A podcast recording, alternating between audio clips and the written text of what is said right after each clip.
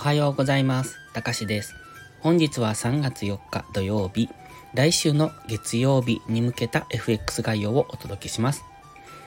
このチャンネルは初心者の方が少しでも FX 相場に馴染めるように考え方を学べる場として配信しています。FX に大切な環境認識、エントリー時の考え方など僕の脳内垂れ流しをお楽しみください。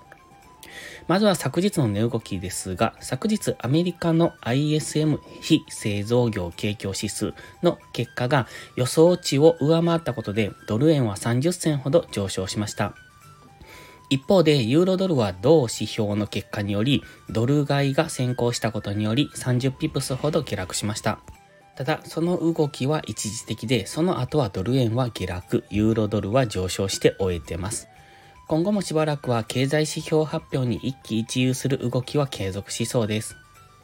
月曜日の主な経済指標発表はありませんが、現在の注目は金曜日の雇用統計に向かってます。それまでの指標発表、そして要人発言では突発的に動きますので注意が必要ですね。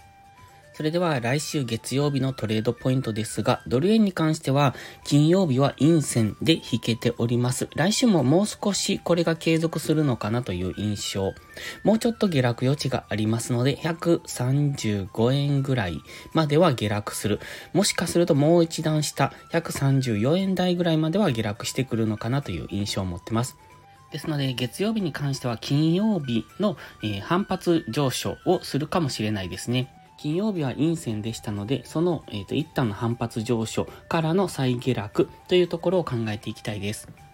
そして、ユーロドルに関してはそろそろ天井が近いのかなと考えておりますが、その天井だと思うところからの反発下落が少ないようですともう一段高というところですね。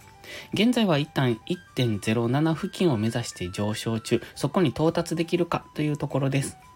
ポンド円に関してはほぼトレードできないですね。えっ、ー、と、ドルストレートとドル円に挟まれて方向感のない動きをしてますので、今は様子見です。